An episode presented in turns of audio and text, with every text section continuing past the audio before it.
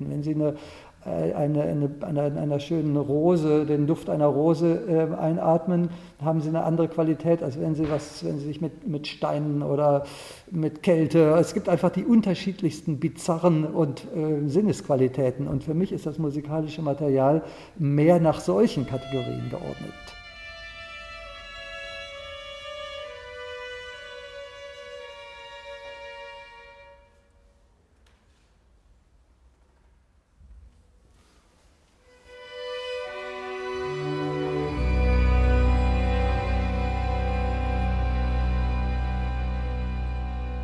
Liebe Hörer, diese Woche zu Gast bei Henry Elmar Lampson und seine Musik für 15 Solostreicher.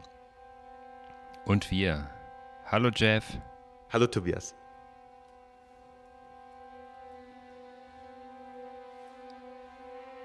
Wir werden unsere Sendung zweiteilen. Wir starten direkt mit dem Composers Cut oder Composers Voice Over. Henry hatte Elmar Lampson dazu gebracht, über sein Stück zu sprechen, während das Stück läuft. Gleich also dieser selektive und geschnittene Durchgang durch das Stück dieser Woche. Wer es ungestört hören will, dreht einfach Henrys Würfel. Danach sprechen Jeffrey und ich noch ein bisschen über die einfachen Fragen der neuen Musik und des Komponierens. Wir steigen ein und Elmar Lamson spricht nochmal darüber, warum sich manche Passagen sehr vertraut, vielleicht schon älter und harmonischer anhören, andere nicht. Das hat mit der Eigenwertigkeit des Materials zu tun.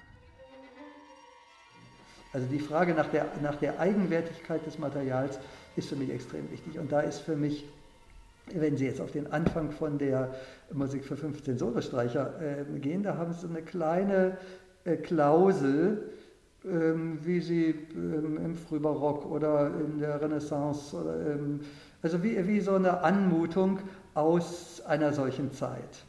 Ähm, fängt mit einer kleinen Sekund an, löst sich in eine Terz, ist so ein ab, abwärtsgehender ähm, harmonischer Gang.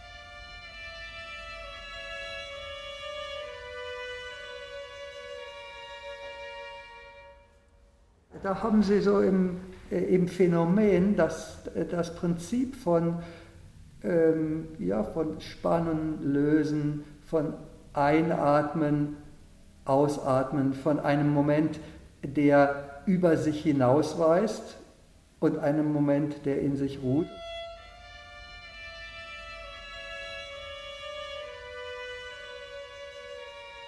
Dann öffnet es sich mit der klaren Erwartung, nach H-Moll sich zu schließen. An der Stelle kommt eine, kommt eine Pause und dann kommt tatsächlich dieses H-Moll.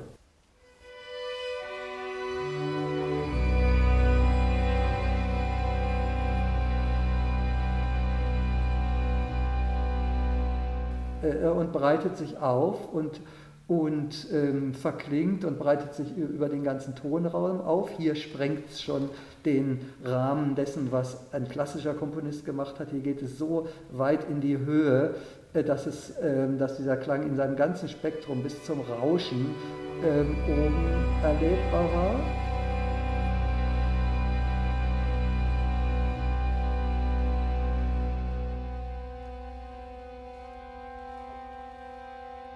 Dann kippt es um zu, wieder zu der kleinen Sekunde HC und dann ähm, wird das Hören, das sich in diesem H-Moll-Dreiklang sich ausgebreitet hat, auf die Qualität, die eigentlich davor nur als Vorbereitung da war, nämlich eine kleine Sekunde, die sich auflösen sollte, übertragen, sodass ich diese kleine Sekunde jetzt umhöre zu einem, einem in sich farbigen und stabilen Klang. Und daraus äh, bildet sich die gesamte Form dieser Musik dann.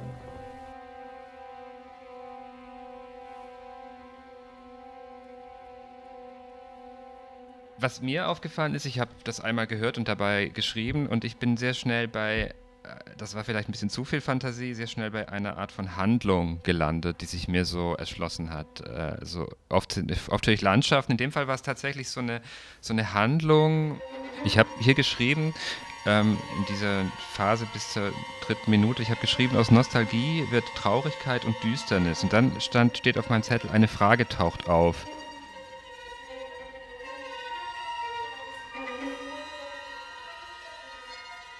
Wenn Sie das so sagen, dann finde ich daran interessant, ähm, immer solche äh, Übertragungen in Bilder nicht statisch zu sehen, äh, sondern das als einen Anlass zu nehmen, nochmal hinzuhören. Und wenn Sie, äh, Sie haben angefangen von der Stelle, wo Sie gesagt haben, das, das hat eine traurige, ähm, zur Düsternis umschlagende Stimmung. Wenn Sie jetzt da nochmal dahin hören und darauf achten und darauf, darauf hören, wie ähm, ja, was für, ein, was für ein Gefühl von Strom, was für ein Gefühl von Wärme hat dieser Klang. Was passiert, wenn nach diesem Klang ganz fein äh, diese flirrenden äh, Töne äh, wiederkommen? Verändert sich dann das Bild oder bleibt es dasselbe?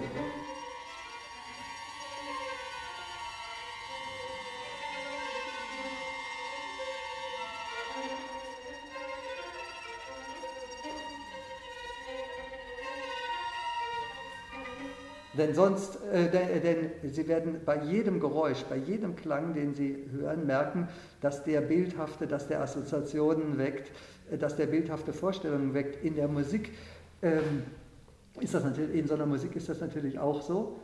Äh, die können sich aber verändern.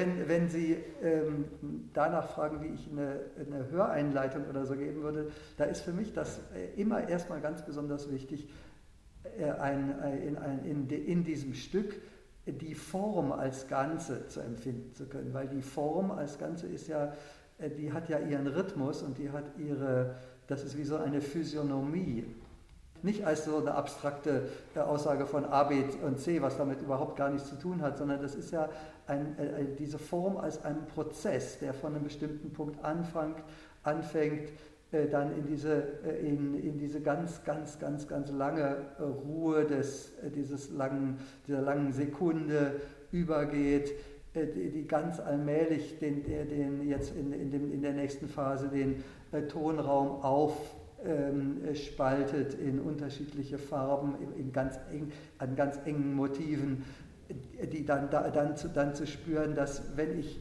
ähm, in einen Hörprozess wirklich komme, die, diese Ruhe zu erstellen, dann muss ich Unruhe ähm, äh, oder also dann kann ich verschiedene ähm, andere Ebenen haben, nämlich dass ich Unruhe unterdrücke oder dass sich Kraft ansammelt, dass die Ruhe, dass es ähm, dass nach einem ersten Aufzittern verschiedener Bewegungen äh, so, äh, so, ähm, ja, so viel ich so eingeatmet habe, dass ein erster großer Bewegungsstrom entsteht, aus dem heraus die nächste äh, erste dramatische Phase kommt, die, die dann ähm, deren Prinzip es ist, das, die, die, das Aufschäumende und Dramatische und, und Bewegte wieder in einen so großen Rahmen zu stellen, dass er von einer Ruhe überholt wird und so weiter. In solche Formbildungsprozesse würde ich versuchen, das Hören reinzubringen, mehr als in kurzfristige ähm, und die Bilder, die dazu, dabei entstehen, auftauchen und wieder verschwinden lassen.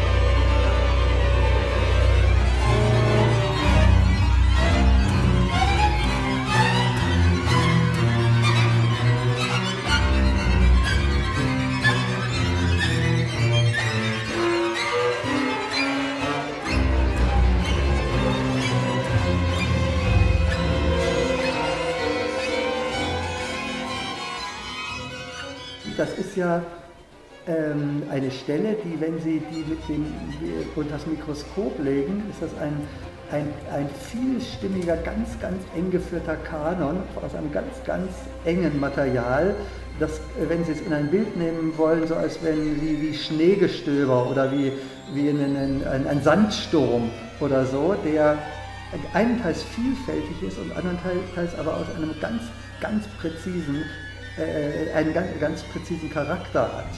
Und dieses, äh, was, was wie, ja, wie schäumend oder wie, wie funkensprühend oder, oder so in der Richtung ist. Und in der Komposition geht es dann immer darin, solche eigentlich flüchtigen ähm, äh, äh, Prozesse zu einem Feld zu erweitern und wieder zu einem Phänomen, in dem ich eine Weile leben kann, zu machen und es nicht nur als Funktion äh, zu sehen. Und ganz am Ende kommt nochmal das, was ich vielleicht als Thema bezeichnen würde oder als Thema bezeichnet habe, was sie, was, was ja auch vom Anfang kommt. Ich spiele das nochmal an.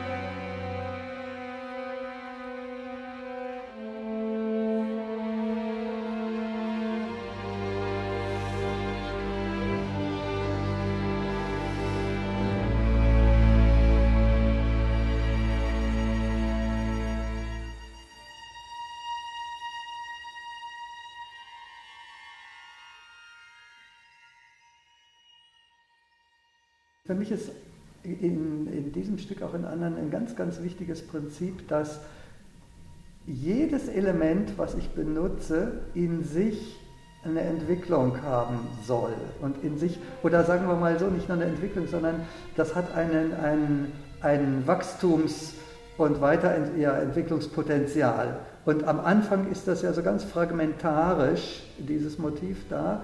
Dann, macht es, dann, dann wird das Material zerrieben, dann kommen diese ganzen verschiedenen Felder, von denen äh, die Rede ist. Und jetzt ist die Frage, ob dieses Motiv selber zu einem Feld werden kann.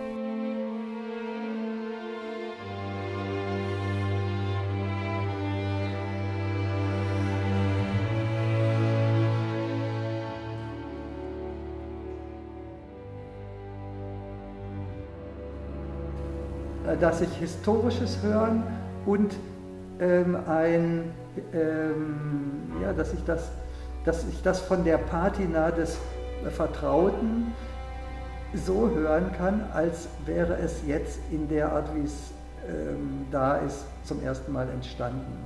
Oder, oder als Phänomen, als Feld, als, als Wahrnehmungsqualität äh, hören kann. Äh, und damit erfüllt, damit ist sozusagen dieser ganze Prozess, der vorher war, ähm,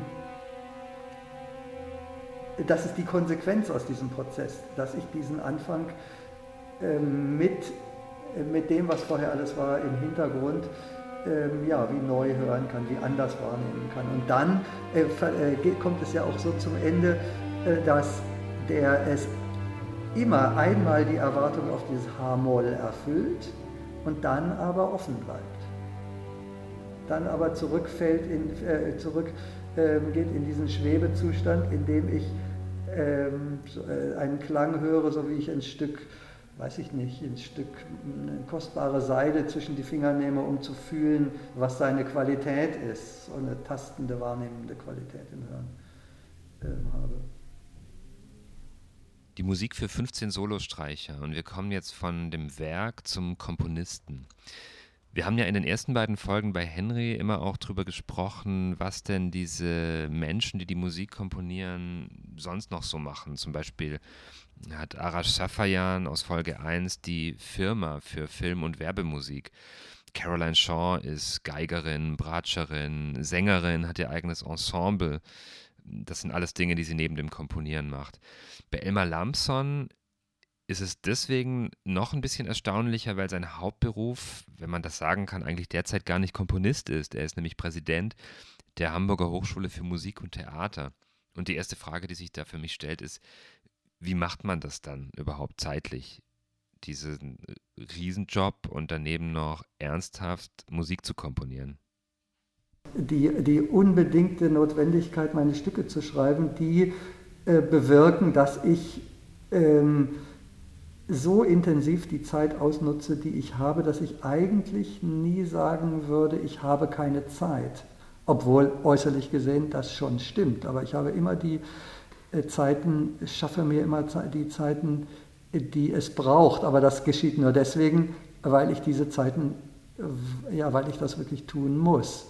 Und im Laufe des Lebens habe ich mehr und mehr gelernt, oder habe ich gelernt, mich immer weniger zerrissen zu fühlen davon, sondern das als ein, ein Hin- und Herpendeln äh, zu sehen. Aber, aber leicht ist das natürlich nicht. Allerdings stellen Sie sich vor, äh, jemand ist eine Komponistin und erwartet ein Kind, die hat das ganze Problem auf einer anderen Ebene. Dass die, dieses Problem äh, zwischen für die Kunst leben und in, in Notwendigkeiten des Lebens eingebunden zu sein, ist menschlich und gehört auch zur Kunst.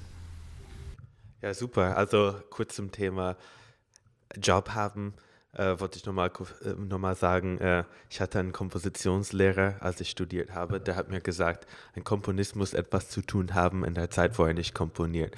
Und daher finde ich äh, sehr gut vereinbar, wenn man einen Job hat, der auch nicht unbedingt äh, nur kreativ ist, wo man sich beschäftigen kann. Hast du Beispiele? Also ich kann mal von mir sprechen. Ich habe noch nie so viele Musik geschrieben, als, als ich bei Lufthansa gearbeitet habe und immer nur eine Stunde am Tag zum Schreiben hatte, vor oder nach der Arbeit und äh, vor und nach dem Umbuchen. Daher, das ist ja nicht das gleiche wie eine Musikhochschule zu leiten, aber ähm, wenn man in einer bestimmten, in einem bestimmten Rahmen absolut gezwungen ist, zu komponieren, sonst gibt es gar keine Musik, dann funktioniert das oft besser, als wenn man den ganzen Tag vor sich hat. Und dann gibt es ja noch den materiellen Aspekt. Ich kann mir vorstellen, dass es ziemlich lähmend wirken kann, wenn man von der Komposition leben muss und dann klappt das zeitweise nicht so und dann beginnen die Zweifel. Deswegen habe ich Elmar Lamson gefragt, ob das für ihn jetzt auch eine Befreiung ist, diese Anstellung an der Hochschule zu haben. Ich war allerdings in meinem Leben so, in so langer Zeit ähm, Freelancer, äh, dass wirklich, wirklich immer ein, ein, Freelancer, immer vor dem nächsten Projekt, immer in, den, in diesem ganzen unsicheren äh, Bereich, dass ich das auch sehr gut kenne und diese, äh, dieses Gefühl, abgesichert zu sein, ähm, schwindet vor den unglaublichen ähm, Herausforderungen, die man hat, wenn man so eine große Institution leit, leiten muss eigentlich so diese gesicherte Existenz, das ging bei ihm los an der Uni Witten-Herdecke.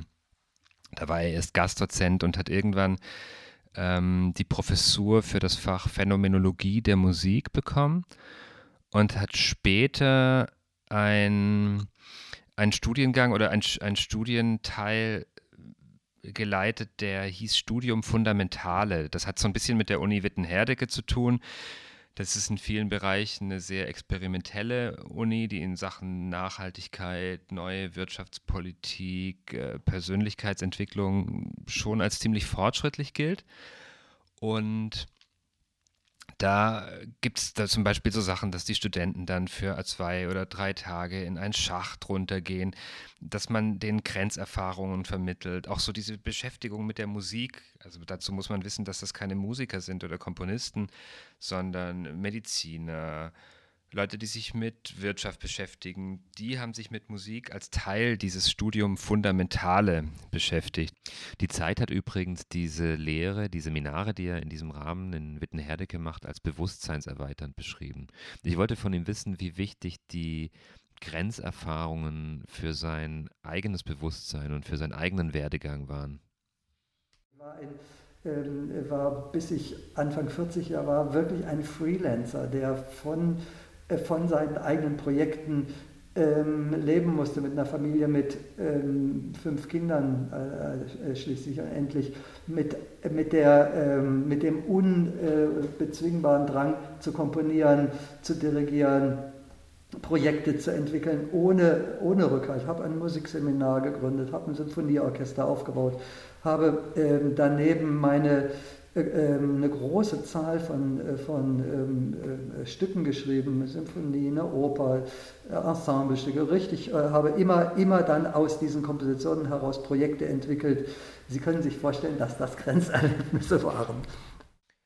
Wenn ihr mehr von Elmar Lamson hören wollt, dann könnt ihr es lesen und zwar auf einer der anderen Seiten von Henrys Würfel. Falls ihr euch in der App befindet, könnt ihr da die Show Notes finden. Falls ihr euch nicht in der App befindet, geht doch mal auf die Webseite auf henry-recommends.com. Dort gibt es die Show Notes zu dieser Folge und auch den Weg zur App. Und dort könnt ihr dann lesen, wie Elmar Lamson das Wort Resonanzerfahrung ins Spiel bringt. Da geht es darum, warum klingt die moderne Musik anders als die klassische Musik, wie sie viele Leute kennen? Wonach suchen wir in der Musik? Was ist das Geheimnis der Musik? Warum komponiert er überhaupt? Und Jeff, ich wollte dich mal fragen zu diesem Thema Resonanzerfahrung, Zugänglichkeit, weil du bist einer der wenigen Leute, die ich kenne, die wirklich hauptsächlich zeitgenössische und komponierte Musik hören. Und ähm, wieso jetzt auch bei diesem Stück ist es ja so, dass es mehr dissonante Passagen gibt als vielleicht in den beiden anderen Stücken von Arash Safayan und Caroline Shaw. Ist die Resonanzerfahrung in der zeitgenössischen Musik verborgen? Muss man die sich erarbeiten oder wie siehst du das? Ich denke, wir machen mehr Resonanzerfahrungen mit der älteren Musik, die wir hören, nicht weil sie zugänglicher ist, äh, aber weil die schlechten Stücke alle schon weggefallen sind. das heißt, ich finde, in 100 Jahren von heute werden wir nur noch die besten Stücke von heute hören und dann werden wir genauso viele Resonanzerfahrungen mit diesen Stücken machen, so wie mit der, mit der Musik von, von Beethoven und von Bach und von Schubert und so weiter. Also das ist, das ist lediglich für mich ein, ein Nachteil der Geschichte und wir, wir wissen noch nicht genau, was überlebt und was nicht. Genau darüber hat Lampson auch gesprochen. Ich verweise jetzt nochmal auf die Shownotes, wo ihr das nachlesen könnt. Es geht ihm da sinngemäß darum zu sagen, dass er zwar als Komponist ganz viel Musik hört, die er nicht gut findet und untauglich und schlecht gemacht, dass er aber als Hochschulprofessor natürlich auch an Kulturpolitik interessiert ist und äh, an einer Auseinandersetzung und dass es ein Feld gibt, in dem man überhaupt diese Vielfalt der Musik, die gerade entsteht, hören kann, um ja. sie vielleicht dann auszuwählen, festzustellen, was weiter bearbeitet, weiter thematisiert werden soll und was es wert ist, gehört zu werden. Ja, also das ist natürlich ein großes Risiko für ihn als oder eine schwierige Aufgabe für ihn als Hochschulleiter und für die Kulturpolitik im Allgemeinen, weil ähm, es kann natürlich sein, dass man ganz viele Steuergelder in Projekte steckt, die am Ende nicht gut werden. Ja, um nochmal auf dieses Alt und Neu zurückzukommen, bei der Musik für 15 Solostreicher gibt es ja beides. Es gibt diese Stellen, und darüber haben wir ja in dem Composers Voice-Over gesprochen, die so ein bisschen an Maler klingen, die ähm, was Klassisches haben, zumindest sekundenweise, und es gibt sehr dissonante Stellen, aber auch Stellen, die es vielleicht so nur im 20. oder 21. Jahrhundert geben kann. Ja, das stimmt. Und dazu würde ich sagen, die Mischung kann es auch nur im 21. Jahrhundert geben, dass es beides gibt. Wir haben ja auch in der nächsten Woche Musik aus dem 21. Jahrhundert. Musik, die beeinflusst ist von anderen Stilen wie ähm, elektronischer Tanzmusik zum Beispiel. Mehr will ich noch nicht verraten. Viel Spaß noch mit Folge 3, dem Elmar Lamson-Würfel und tschüss. Tschüss und tschüss, Henry.